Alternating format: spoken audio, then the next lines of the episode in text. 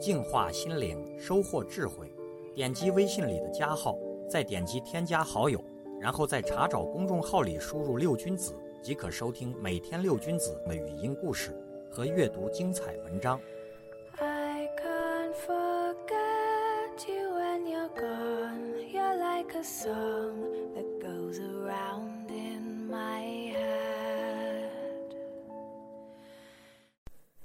中国历史上的皇帝擅长武功的不少，大宋的开国皇帝赵匡胤就是一把好手，十八般武艺样样精通不敢说，反正打仗的全套武艺不在话下。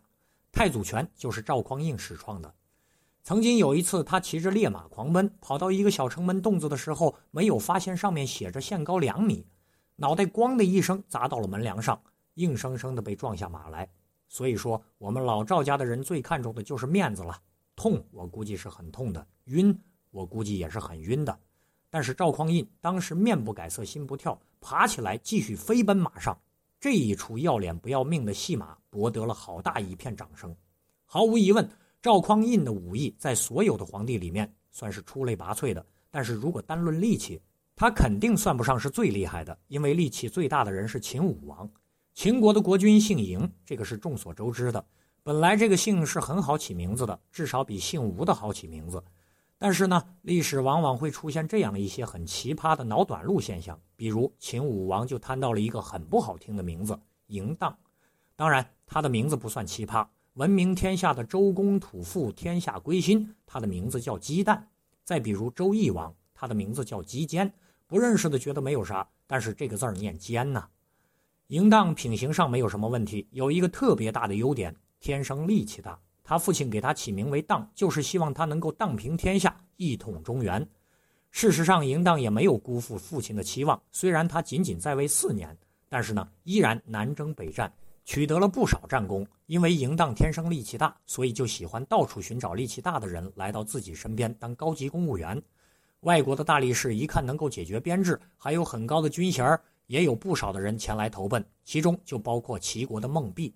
孟壁是个厉害的角色，曾经有两头野牛打架，脚顶着脚不撒头，孟壁冲上前去，一手抓住一头牛的脚，硬生生的把他们分开了。公元前三百零七年，二十三岁的嬴荡派左丞相甘茂和大将项涛攻打韩国，再次重申啊，不是思密达，取得了三川之地：泾河、渭河、洛河流域。嬴荡想，现在不去耀武扬威一下，更待何时呢？于是就率领着手下的大力士、公务员们一起去巡视这一大片土地。待在洛阳的末代周天子周赧王正愁全国一片混战，每天惶惶不安。一看到嬴荡来巡视了，史书上说他十分开心。但是不管从什么角度来看，杀到家门口的嬴荡都不能成为周赧王开心的理由。赶紧派人去迎接嬴荡，但是嬴荡居然拒绝了周赧王的接待，急急忙忙地跑到周王室太庙里面去了。为什么要去太庙呢？我们还记得，当年大禹把九州的贡金收上来之后，做成了九个大鼎，表示天下都在老子的手中，也是王权的象征。现在呢，这九个鼎就在太庙里，嬴荡准备去把玩把玩这些鼎，享受一下当联合国秘书长的滋味到了太庙之后，嬴荡走到了自己所属的雍州鼎面前，幻想着自己功成名就之后的样子，哈喇子就一直往下滴呀，边滴还一边说道。老子要把他扛回咸阳去。说了这么一句话之后，他又转身问自己的大力士公务员们：“你们有谁能把这些玩意儿举得起来吗？”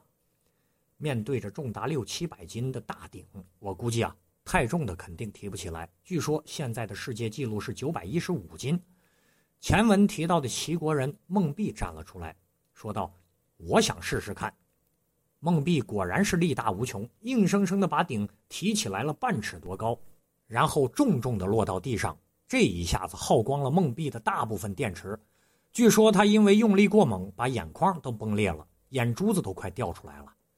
看到这样的场景，嬴荡哈哈一笑，说道：“看吧，你不行了吧？瞧我的！”嬴荡不顾别人的劝阻，做好了准备活动，紧上了腰带。双手抹上了眉粉，像勒布朗·詹姆斯一样朝天一撒。当然了，如果有眉粉的话，哈！一声大喝，真的是把大顶提起来了半尺多高，跟孟壁打成了个平手。但是赢荡是领导啊，领导是肯定不能比下属次的呀，所以赢当决定再玩一个高难度的动作，没事走两步。结果呢，刚一迈开脚，因为重心不稳，所以大顶咣当掉下来，直接砸到他的右脚上，把骨头都砸断了，血流不止啊。耗到了晚上，终于因为失血过多，二十三岁的嬴荡驾鹤西去了。嬴荡死了之后，史书上说周赧王十分伤心，和开始的假开心不一样啊。这次我估计是真的伤心了，惹大麻烦了呀。送来了棺椁，还亲自过来吊丧，反正也不远，顺便过来看一看是不是真的死了。据说呢，淫荡这一辈子说的最后一句话就是：“当时不举，该有多好。”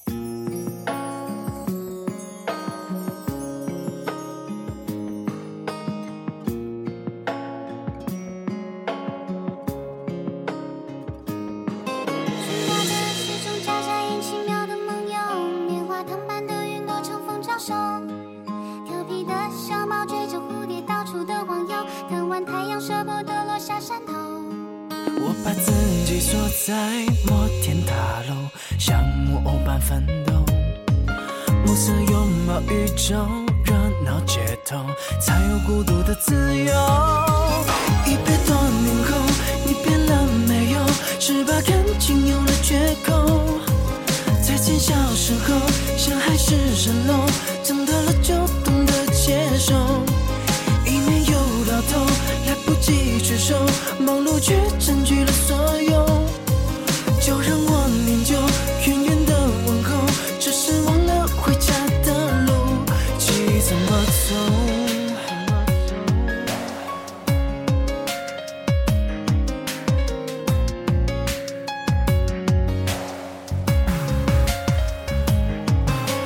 时间的酒被催着走，等待一枝独秀，最后变成宇宙一粒浮游，迷了路回不了头。一百多年后，你变了没有？是把感情有了缺口。再见小时候，像海市蜃楼，长大了就懂得接受。一年又到头，来不及聚首，忙碌却占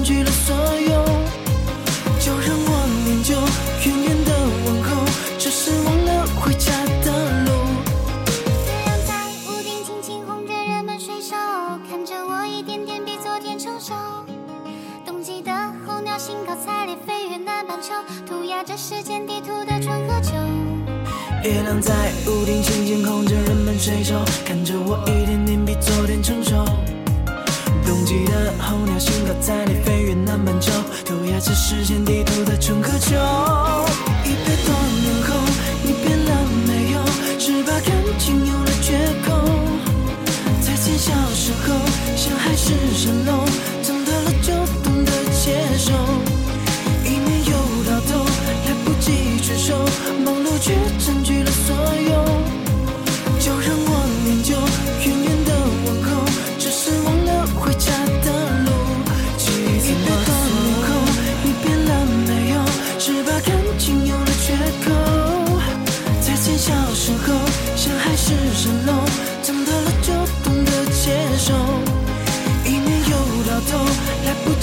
手忙碌却沉